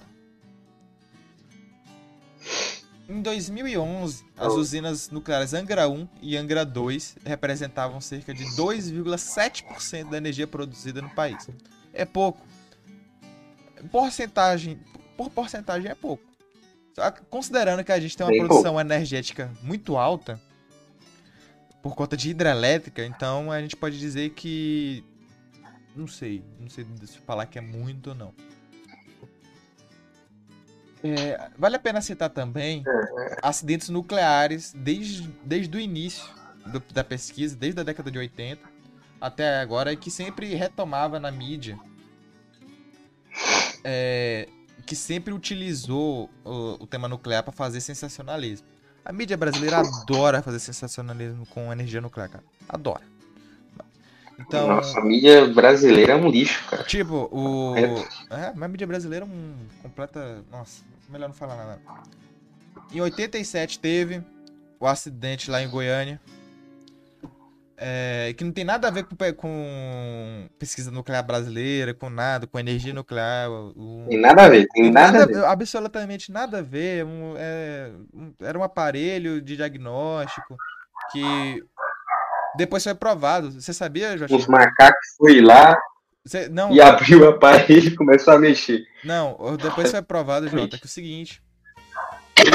A clínica que usava aquele aparelho ela não hum. abandonou aquele aparelho. Eles provaram, porque é o seguinte, eles queriam. É, o Estado queria ir atrás de quem era dona da clínica, porque você não pode descartar ou deixar abandonado algo daquele ali, sabe? Uhum. Eles abandonaram a clínica. Então o que que houve? Em tese, ele, o que era, eu havia dito é que eles teriam abandonado a clínica e tinham deixado algo de potencial radioativo alto abandonado lá. Só que depois o pessoal que era dono da que pertencia à clínica provou que eles pagaram a empresa de a empresa de descarte nuclear, entendeu? Eles fizeram eles fizeram o protocolo correto de descarte nuclear. Só que a, a, o, esse postil é tão intancável que a empresa simplesmente não... não foi atrás, não fiscalizou o que foi. O, não, o, a empresa, uh, sei lá, o, quem ia fazer o descarte nuclear? Tipo, imagina que você pagou a empresa pra, pe pra, pra pegar lá, empresa de frete, sei lá, pra pegar e levar até o lugar do descarte. Aí a empresa faz isso, ele faz esse serviço de pegar, levar, descartar, dar o, dar o fim ideal. Essa porcaria uhum. uh, não foi lá buscar. Só disse que, que buscou e foda-se, porque a clínica tava abandonada, certo? Então, ninguém ia lá, ia lá de novo ver se eles pegaram ou não. Eles só deixaram lá. Deixa aí, ouvinte. Pode dar errado. E... O que, que pode dar errado? O que, que pode dar errado? Eles só esqueceram, apenas. Tipo. Apenas. Apenas. apenas. Os caras esqueceram. Ah, porra do. O que você esqueceu? Não, a gente esqueceu um, um, um aparelho radioativo. pode causar um desastre. Material radioativo, perigoso. Que deixou a porra de Goiânia infectada até hoje. Até hoje tem essa merda lá. Então, mas Aquela cidade é horrível. Tomando cidade o... atualmente, Continuando. É, atualmente a gente só tem uma mina de urânio ativa no país. Uma, uma, uma mina, uma, uma. Todas aquelas que a gente citou, a gente tinha várias. todas aquelas que a gente citou foram pra puta que pariu. A gente tem uma que fica localizada em Lago Real, na Bahia. É, localizada em Lago Real, em Caetité, Bahia. Tem a produção anual do complexo de A Caetité gente tinha duas na Bahia, no Ceará, em Pernambuco. tem recorde de 400 toneladas de urânio concentrado, cara. 400 toneladas. Ano. Isso em 2008. Foi o recorde dela. Ai, Tem também um desenvolvimento de atividade da mineradora em Santa Quitéria, Ceará. Lembrando que essa cidade foi citada no programa so- episódio 4, Bomba Atômica no Ceará. A gente cita lá jamais esqueçam, gente. Sim. Em 2008, o, o, o Sapo Barbudo lá assinou um acordo com o Sarkozy. O, o ouvinte não vai lembrar disso aqui, porque o ouvinte, não sei, o ouvinte é Jorge, não estudar, não, não sei o que ele fazia da vida. Mas o Sarkozy, o Sarkozy, ele era um presidente socialista da época que era aliado do do Lula. Tinha uma parceria maluca nessa época. O ouvinte não vai lembrar, a geopolítica do mundo era maluca. A parceria era era Brasil, Saddam Hussein, Sarkozy e o, o... Fecha, fecha essa porra desse microfone aí, Jotinha. Beleza. Quando tu for falar, tu libera, meu amigo. A parceria era. Liberar o quê, rapaz? Papo estranho. Que isso? O... A parceria era Sarkozy, o Gaddafi. Literalmente departamento Based. Que isso, rapaz. Nessa época aí era loucura, cara. A, a geopolítica do Brasil era loucura. O, o, o Saddam Hussein já tava, já tava falecido nessa época, né? Então ele teve que ser substituído. Então botaram o Gaddafi no lugar dele. tava falecido. Nem parece que invadiram o país e mataram ele. É, nem parece que invadiram o país, mataram um milhão de iraquianos. Invadirão meu país, matarão meu povo. E a- o Brasil. acusarão de usar Brasil, armas nucleares. Como o Sarkozy, ele tava meio isolado. A, a, a França nessa época tava meio, tava meio louca, cara. O Sarkozy era meio maluco. Ele tava muito aliado do Gaddafi, ele tava muito aliado de país estranho, da Palestina. Então, o a França tava meio isolada, tipo, tava meio sendo meio isolada, tipo, era tipo os Estados Unidos de, de Trump, quando a Europa todinha ficava xingando ele o, o dia inteiro, sabe? Era o, o, o Sarkozy era o tratado como filho da puta. Ele era, ele era. O Sarkozy era um bosta. Só que eles resolveram juntar com ele porque ele resolveu fazer amizades estranhas. E nessa época, o, o Brasil ganhou muito com isso. Porque a gente resolveu fazer umas parcerias e comprar um monte de coisa. Porque o, o ouvinte não sabe, mas a França é um país produtor de equipamento militar muito grande, cara. A França é o terceiro país É verdade. a França é o terceiro país é, mais com, com exército, com, com as forças armadas mais fortes da Europa. O ranking era Rússia, Ucrânia e França. Cara, Honório, você já parou a pensar que, embora o governo europeu feito um de cagada nesse sentido internacional de política externa, ele foi até bom pro Brasil? O- nessa. ah, não. O, o- a França sempre foi filha da puta com o Brasil, mas nessa época, nesse, nesse intervalo assim, É, do mas, Sarkozy, a gente conseguiu umas coisinhas. Foi, foi- a gente conseguiu umas coisinhas do Sarkozy, porque. Tipo, foi o jeito que ele resolveu, sabe? Ele, tá- ele tava. Todos os presidentes da França, eles sempre tiveram uma posição fugida. É, a- às vezes ele tem estabilidade por ter é, apoio internacional, mas os franceses. O francês é corno, cara. Não tem, um- não tem estabilidade nenhuma, cara. A França é um Brasil da Europa. O O, francês é o povo mais burro da Europa, cara. o, Não fazer não. não tem o que fazer. O, é, a gente conseguiu algumas coisinhas. Então, por exemplo, o, a gente comprou 50 helicópteros. 50, filho. Pra, pra trabalhar pro- pro Brasil. A França concordou em trabalhar na construção de quatro submarinos convencionais e um de propulsão nuclear. Que é essa porcaria que a gente tá construindo até hoje. Não fica pronto. Essa porcaria. Essa porcaria. Não, a O cara porcaria- tá construindo há 50 anos e o cara chama de porcaria. Pô, os Não, não é porcaria no sentido de ser tão. ruim, não. tão.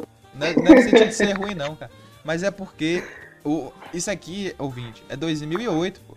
Em 2008 a gente conseguiu a- o, terminar o acordo pra fazer a propulsão nuclear do negócio. E até hoje a França não liberou, porque o- a buceta do Macron estragou. Ah, cara. Um submarino demorar 30 anos pra ser feito, ele tem que ser o melhor do mundo, né, cara? Quando for lançado. Porque se for um submarino merda aí, meu amigo, eu vou te contar. Caraca. Eu tenho esperança no Riachuelo, cara. Ele, vai, ele, ele tá quase pronto, Eu cara. também, eu Falta também. só a porcaria do Macron resolver parar de ser corno. Por um segundo. E porque vai, vai até ele morrer e não vai sair, então. Eu tô torcendo pra Le Pen ganhar só pra gente terminar o Riachuelo, cara. Só isso. Eu só, eu- só, só pra isso, cara. Eu tô torcendo pra Le Pen ganhar pra gente não ter uma zona invadida. É, tipo isso. Tá O, o, o, a- provavelmente a relação Bolsonaro-Le Pen vai ser parecida com Lula-Sarkozy. Vai ser idêntica. Vai ser. Ou não, né? Porque o Bolsonaro também não vai ganhar. É, talvez, é tem 500. isso também, mas. Você acha que nos seis meses de- entre que, que a Le Pen vai estar junto com o Bolsonaro não dá pra terminar essa porcaria, não? Rapaz, acho não, tenho certeza. Não, termina não. Conseguir a. a, a- as- eu, eu não me lembro o que, que falta, cara. Eu- A França tem que liberar alguma coisa, cara. Alguma coisa que tá valendo, falta alguma buceta aí do, do que a França. Opa, francês liberando. Começou a sodomia. Ó, ele tá na fase final de entrega. Tá na fase final de entrega. Eu, eu tinha lido que falta só um, um, um negócio. Cadê? Cadê? Falta só um negócio, não sei o que, que é. Nem eles sabem o que é. Não sei mesmo, não. É que nem. ca- Cara, eu, tô. O ouvinte que gosta de, de carro aí, que vê vídeo de pessoal que faz projeto em carro, nunca fica pronto, cara. O carro nunca fica pronto. É a mesma coisa. Esse submarino é um literal Peugeot, cara. Submarino da Peugeot, foda-se. Esse, esse submarino é um Ai. Peugeot. Esse submarino aqui é um Peugeot 207. É um Peugeot 207. Com elétrica. Falta, falta fazer elétrica. Deve ser exatamente isso. Submarino da Peugeot, cara. Ah, Deve fazer, é, deve fazer elétrica. A elétrica do submarino deve ser igual a elétrica do Peugeot. Que dá um problema, tem que trocar Cara, elétrica. submarino com a airbag. Tem, tem que trocar a Vai ser elétrica. aquele. Ou vai ser engraçado se acontecer a mesma coisa que aconteceu com aquele submarino da Indonésia. Saiu aí pra dar uma andada e sumiu. Apareceu ninguém nunca mais vai vir. Aí ia ser, mano, ia ser muito zóio. Não, isso Os não é algo difícil, não, submarino, cara. do nada ele some. Ah, o, o- ouvinte, acidente com o submarino acontece direto, cara. Não é, não é- não é algo muito difícil, não. Existem mais. Existem mais aviões no, do que submarinos no céu. Pra começar. Verdade. Mas tem. Quantos submarinos no mundo existem, cara? É muito pouco. E o, É que, não, o que não falta é, sub- é, Teve aquele submarino. Foi da Argentina, foi? Que, que caiu no. no- que, que afundou e. E. Fizeram lá depois a Ah, tá pesquisa. Fizeram depois lá um negócio. que- Argentina, rapaz. Ah, não sei. Teve um submarino aí que ficou. Ah, nós perdemos submarino, é isso aí. Tamo juntos. Acontece, Tamo né? junto. Tamo junto. E aí, agora, falar das controvérsias? a gente retomou isso aqui. E o, o que que mudou de lá pra cá? O seguinte. Ficou nessa questão. Tudo que foi feito nessa época, mais ou menos. Só, só o- os outros governos deram. Pro. Continuaram. Então veio o Dilma, continuou os projetos que tinha. Veio o Michel Temer, continuou. Veio o Bolsonaro. O Bolsonaro veio. Ele tinha aquele negócio de retomar e de sei lá o que. que ia trazer o, o negócio da- do grafeno, Nióbio. do nióbio, do, da pesquisa. Maior culpa da história. Botou, Maior troll, bait da botou história. o Marcos Pontes como ministro da Ciência e Tecnologia. Eu pensei, agora vai. Agora vai. Agora O gigante vai. acordou. O gigante acordou. Agora vai. A E- onça tá até agora bebendo água, cara. Estamos esperando isso até agora. O... Só que o seguinte, tem é, declarações recentes de, de oficiais da Marinha, do Exército da Aeronáutica, que eles já falaram que vão retomar o projeto nu- nuclear com tudo, cara. Eles já falaram. Eles já meteram o, o louco que, é- que o, a pesquisa principal do Exército, do, do Exército não, das Forças Armadas agora vai- vai- vão ser do sentido de pesquisa nuclear, cara. Tipo, cansou, Brasil cansou, foda-se. Chega. Inclusive o Brasil tem um, o exército tem um batalhão, né, que só para dedicado para caso aconteça acidentes nucleares, né? É, do- Pra evitar quase, o que aconteceu quase todos os países têm. Quase todos os países que têm pesquisa, É. que tem os, é, pesquisas nucleares e tal, tem esse tipo de, de batalhão pronto. E o seguinte, Tá o- ligado? qual a chance do Brasil? Porque a gente, tá- a gente já fez um episódio falando dos boicotes que vão fazer pro Brasil. E o exército já tá vendo. Você já tá vendo várias mídias militares aí falando. O Farinas falando direto aí.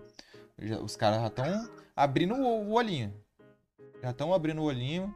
Então tudo indica que ou a gente vai retomar esses projetos tudo aí. Ou a gente vai tomar muito no, no- no rabo e tomar, sei lá, um golpe, meter um Macron da vida aí, que eu acho difícil, porque os Alguns nossos cientistas serem presos, alguns É, alguns cientistas serem mortos, presos, outros assassinados. mortos, assassinados. Mas tirando isso, tudo indica que vai ser retomado. E o seguinte, menino Jota, falar nisso. vamos citar agora uma coleção de sabotagens, uma coleção de sabotagens do projeto Oi. nuclear brasileiro. Menino Jota, qual a primeira citação que você tem de sabotagem? E que a gente tá Ó, tá bugando aí, filho, seu, seu som.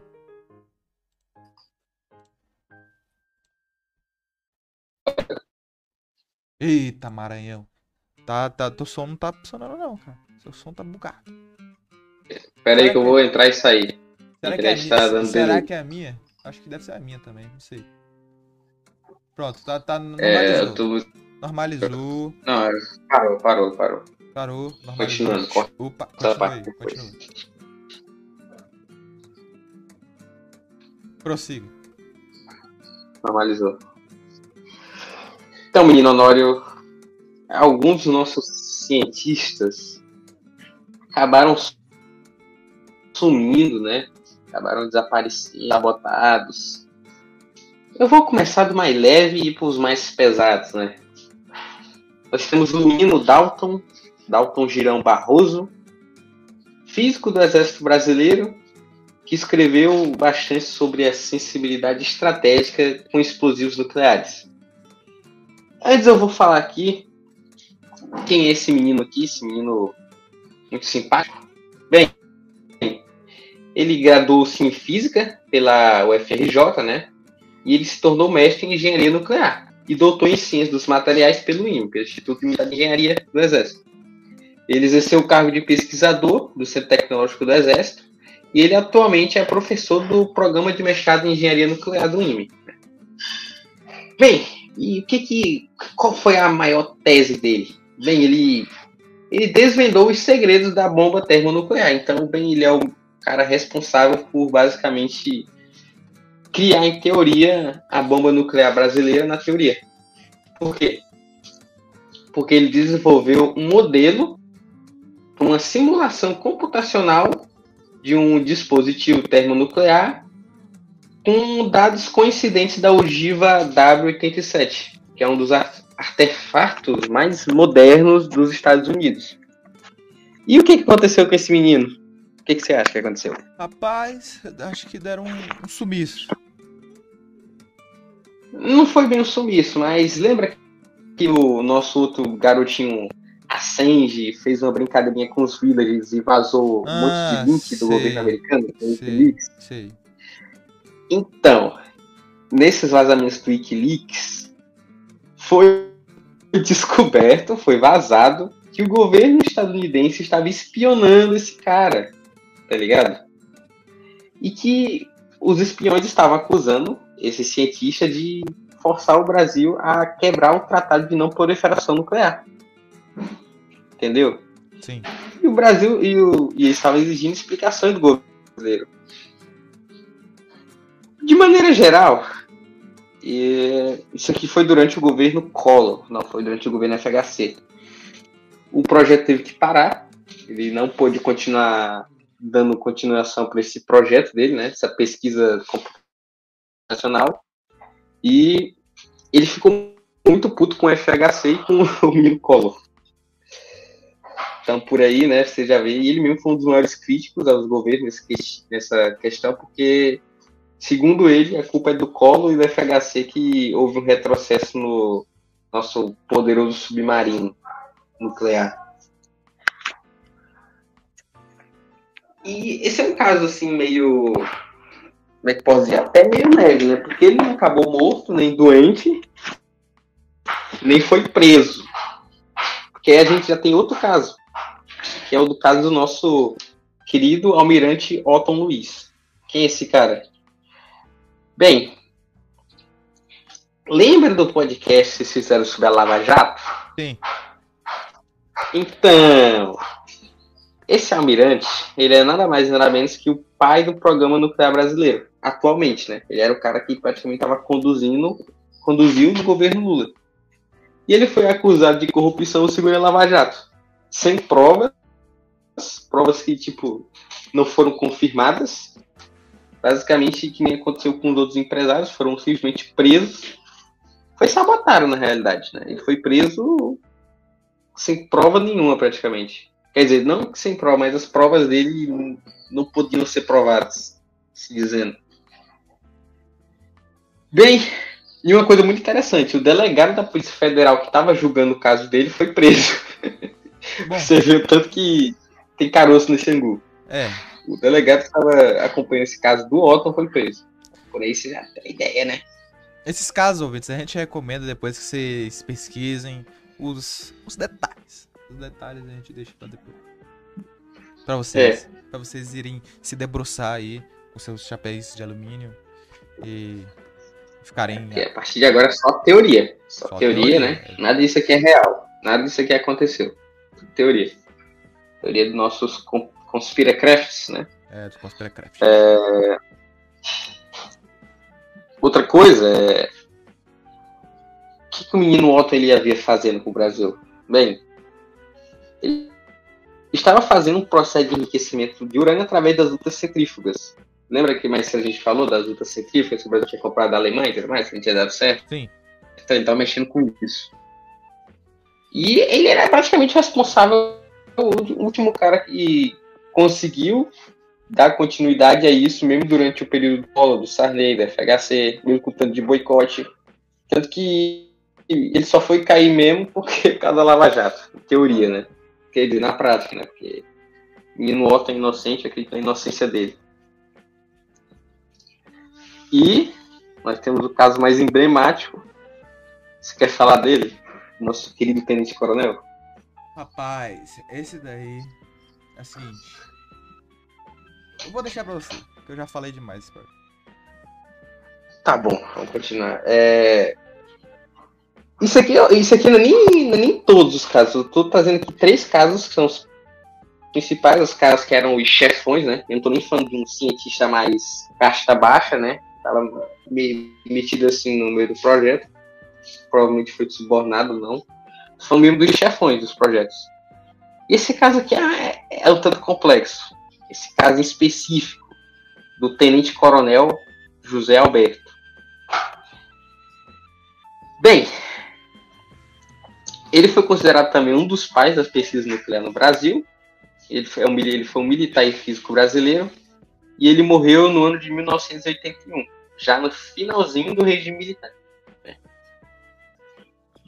bem que o Brasil tava mexendo com aqueles negócios de porcelana, né? De. Como é que. É, porcelana. Vendendo banana pro Iraque, né? Sim. E. Bem. Como é que eu posso dizer isso sem ser censurado? Ó, é, a gente usa a linguagem da Ele gente. esteve envolvido, né? Usa a linguagem da gente, é village. É, Voltei a usar. ele foi churrascado. Só, só, só diga nos. Como é que. Os termos. Nosso querido coronel, ele esteve envolvido praticamente nos momentos cruciais de desenvolvimento do programa nuclear durante a- o regime. Né? Ele esteve envolvido no, no Tratado de Energia Atômica do Brasil e da Alemanha, ele liderou o Laboratório de Estudos Avançados do Centro do final dos anos 70, foi diretor técnico aeroespacial, ele também tentava enriquecimento de urânio com raio laser, em vez de sistemas centrífugas, em parceria com o Iraque. E bem, ele faleceu misteriosamente no ano de 1981 por causa de uma leucemia galopante. Ele Esse negócio da leucemia em 10 galopante já tem. Muita gente já falou dessas coisas aí. Virou até meme um, um vídeo do Ciro, por exemplo. Sabe aquele vídeo do Ciro que ele fala que o, o Lula Sim, ia receber a radiação lá em Curitiba, ia ter uma leucemia galopante que nem certos, certas pessoas do Brasil já tiveram. Que acabou de novo. teve, teve muita, digamos assim, esses casos de leucemia É. galopante são muito estranhos, cara, porque é muito raro você, tipo, ter um estado de descobrir do nada um, um estado de leucemia que, tipo, te mata em semanas, cara. Tipo, ah, daqui a duas semanas. Qual a chance, Felas? ainda mais. É o seguinte, leucemia geralmente aparece com a pessoa ainda jovem. Quando a pessoa tem leucemia. é- é, tipo, Sim, é comum, tipo, todo mundo já viu alguém pedindo doação de medula por por- de alguma pessoa de 20 e poucos anos descobriu que tem leucemia. Tipo, não é uma condição que geralmente costuma ser galopante, assim, a pessoa tem 60 anos e do nada desenvolveu uma leucemia. Não, não costuma ser dessa forma. sim, sim. É, é, a família, nosso querido coronel, ela não acreditou nessa história de leucemia galopante. E eles acusaram os serviços de inteligência dos estados, vocês sabem, e do povo escolhido, né, do, do- aquele, daquele país lá que possui muitos villagers, né? É aquele país lá bem pequenininho, que é num deserto até, que possui muitos villagers, de churrascarem o tenente coronel. Por causa que ele estava praticamente. Ele era o pai disso, ele era o líder disso aqui tudo, e ele inevitavelmente uma hora ou outra ia acabar criando uma bomba nuclear pro Brasil. E aí que começa as contradições. Começa aqui. Nós vamos falar de um menino chamado Samuel detalhes ou não Gil do, da, de como foi levada essa questão do...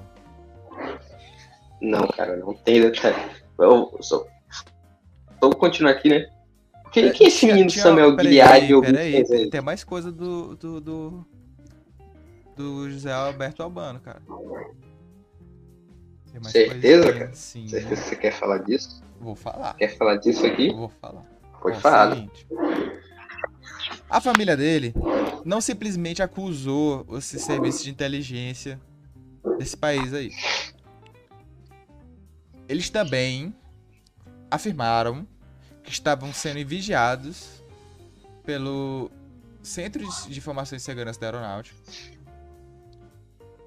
pelo seguinte suspeito de assassinato. Um tal de Samuel. O nome dele é Samuel, não vou falar sobre nome. Que tem outro nome chamado Eu é, acabei de falar também aqui. Westen. Não vou falar sobre o nome também. Que Zane. é de um certo país. É um cidadão de um certo país. E ele nasceu na Polônia, mas é cidadão desse certo país e é agente dessa tal agência de segurança. Ele deixou cidade de- ele deixou a cidade de São José dos Campos, a cidade de seu menino Hernani. Então eu acho melhor o seu Hernani tomar cuidado E o Thiago também. É, não sabemos. Cara, acho é que em São José dos Campos acontece essas coisas bizarras, né? É, porque Se lá tem. pensar, já aconteceu muita coisa bizarra. o- lá tem a Embraer lá, né? Não? É, tem o Ita lá também, né? Ou é em outra cidade o Ita? Não lembro, não. Não lembro, não. É, lá em, lá em São José tem umas indústrias im- importantes de, do- de peças e tal. E seguinte, É. foi dito que esse agente fugiu e a mídia internacional revelou depois que da, da, ação desse tal de desse agente que o Brasil estava fazendo remessas secretas de urânio enriquecido para o Iraque. Foi esse agente que divulgou isso. Isso é algo que a gente tem informação. Entenderam, ouvintes? E tudo Vocês diz. estão entendendo, né? Vocês estão entendendo, né? Tudo diz que é, o serviço. Depois. Oh, caraca. O serviço. Opa, ê! O serviço desse país aí. Censura. O, o serviço desse país aí. Fez um ataque depois num, num reator atômico do Iraque. Em Osirak. Exatamente. E essas são as informações mais detalhadas. Chamada Operação Ó- Ópera. Certo. Agora diga o outro. Diga outro acontecimento aí. Ou, ou são só esses aqui que a gente tem pra citar por hoje. Operação Ópera ou não? Honório? Oi. Ih, rapaz. Tra- Travou a internet de novo. Oi. Oi.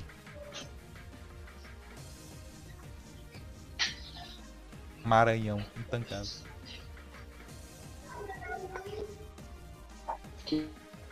Tá bugado, cara. Não sei se é aqui ou é aí. Tanto faz. Você vai falar dessa Operação Ópera? Ou não? Do, do país lá? Melhor deixar quieto. Honório? Melhor deixar quieto só isso aí. Mas pesquisem, ouvinte, pesquisem. É, deixa aqui. Operação Ópera. Outra coisa. Eu acho que por hoje é, os casos antigos mais importantes foram esses. Tem um caso mais recente, menino Jota. Você se lembra? Isso aqui é pra mostrar como o Brasil é subserviente. Opa! Como o Brasil é subserviente sem motivo algum, cara. Passou, passou muito na Vamos mídia o, o caso de que tinham certos espiões que queriam vender pro Brasil todos os segredos e os projetos submarinos nucleares norte-americanos. E o que que o Brasil fez, Oxe, eu lembro. O que que o Brasil fez? Diga. Denunciou pros Estados Unidos que tinha nego espionando eles pra vender coisa pro Brasil. Cara, o, o, o quanto você saiu na mídia, eu me lembro que o Farinazzi pistolou, cara. Ele, o- ele pistolou de uma forma, cara, assim. Ah, velho. Quem é que não fica de pistola? Tipo, o, o cara tá oferecendo os projetos de bandeja pra você. E o Brasil faz o quê? Ah, não. O... Denuncia os caras, pô, em vez de receber o- a informação, cara. Uma informação útil que a gente quer. Tipo, a gente ia receber por, por, por, por- por porcaria, cara. Tipo, todo o gasto que a gente teve pra desenvolver isso aí ia ser, tipo. Nossa, cara. Meu amigo, cara. Eu, eu, tipo, ah, cara. Não tem o que falar, não. O. O, o, o, o go- o governo, o governo atual do Brasil é uma piada, cara. Uma piada completa. Sempre foi. Não, sempre foi, cara. Mas nesse nível aí nunca teve, cara. Esse tipo de rebaixamento Te aí, odeio, cara. Bo- Eu te odeio, eu te odeio, Bolsonaro, eu te odeio. Cara, nossa senhora, cara. É impossível, cara. Eu odeio profundamente Bolsonaro. Perspectivas para o futuro nuclear do Brasil, menino Honório. O que, que você me diz? Cara, eu, eu, eu tenho esperança, cara. Eu tenho esperança. Tipo, vai aos pouquinhos, mas eu tenho esperança, cara. Olha, eu só espero que a gente não seja invadido até 2030, cara. Não, o, o tudo indica que teríamos, né? Mas eu acho que agora eles perderam a mão. Não sei como é que vai ser. As coisas na. Mano, desde que a Rússia invadiu a Ucrânia. Mudou o mundo calendário. Virou de cabeça pra baixo. tá Mudou ligado? o calendário. O, ca- o calendário Sim, mudou. Acabou o ciclo. Quebrou o ciclo, tá ligado? Antes era tipo, simplesmente nada acontece. Agora as coisas estão. É, As coisas acontecendo até acontecem. demais. Ninguém, ninguém, Simplesmente. eu não vou arriscar Sim. nada. Mas, sei lá. É. Porque assim. Na economia a gente pode receber. Tá travando famosos- de novo já. os famosos-. Os famosos. As famosas sanções. Isso aí eu acho que é algo que a gente vai receber. O? Brasil, o Brasil já recebe sanções de alguns países. né? A França, a França já dá sanção pro Brasil, se eu não me engano. Que- Aquele país inútil. Mas, mano, a, a- a Europa, a Europa só mete sanção no Brasil porque elas morrem de medo que o Brasil domine o, o mercado do agronegócio deles, porque eles não têm capacidade de, de produção que nem o Brasil tem. O Cara, Brasil simplesmente poderia o dominar que a é Europa intancável, em alguns anos. o, as, as importações do Brasil, da, as importações do Brasil pra, da França é besteira, cara. É tipo, não depende da França pra, pra merda nenhuma. Tipo, a gente não depende da Europa pra. pra tipo, tudo bem. É, tem algumas coisas específicas, máquinas, algumas máquinas, algumas, algumas coisas é, de saúde, sei lá, um.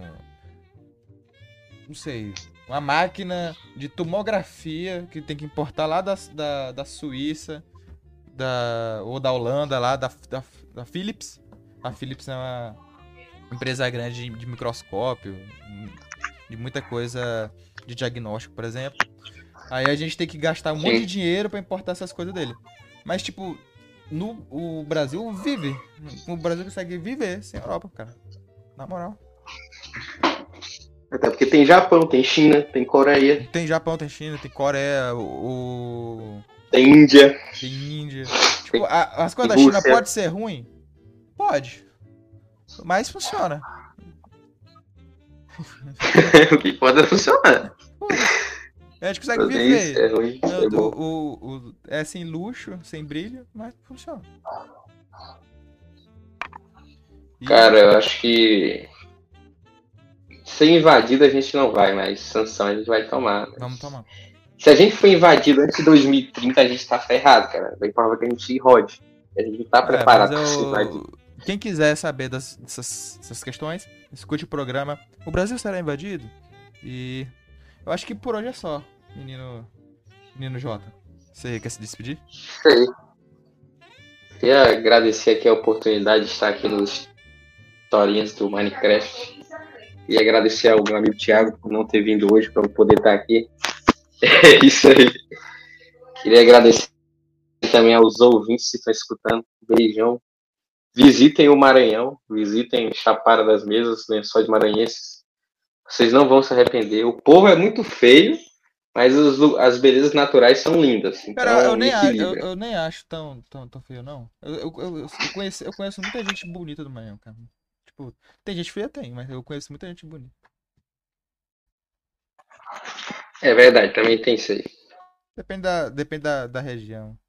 Tem os parentes da Alcione? Tem. Mas tem. Tem gente bonita.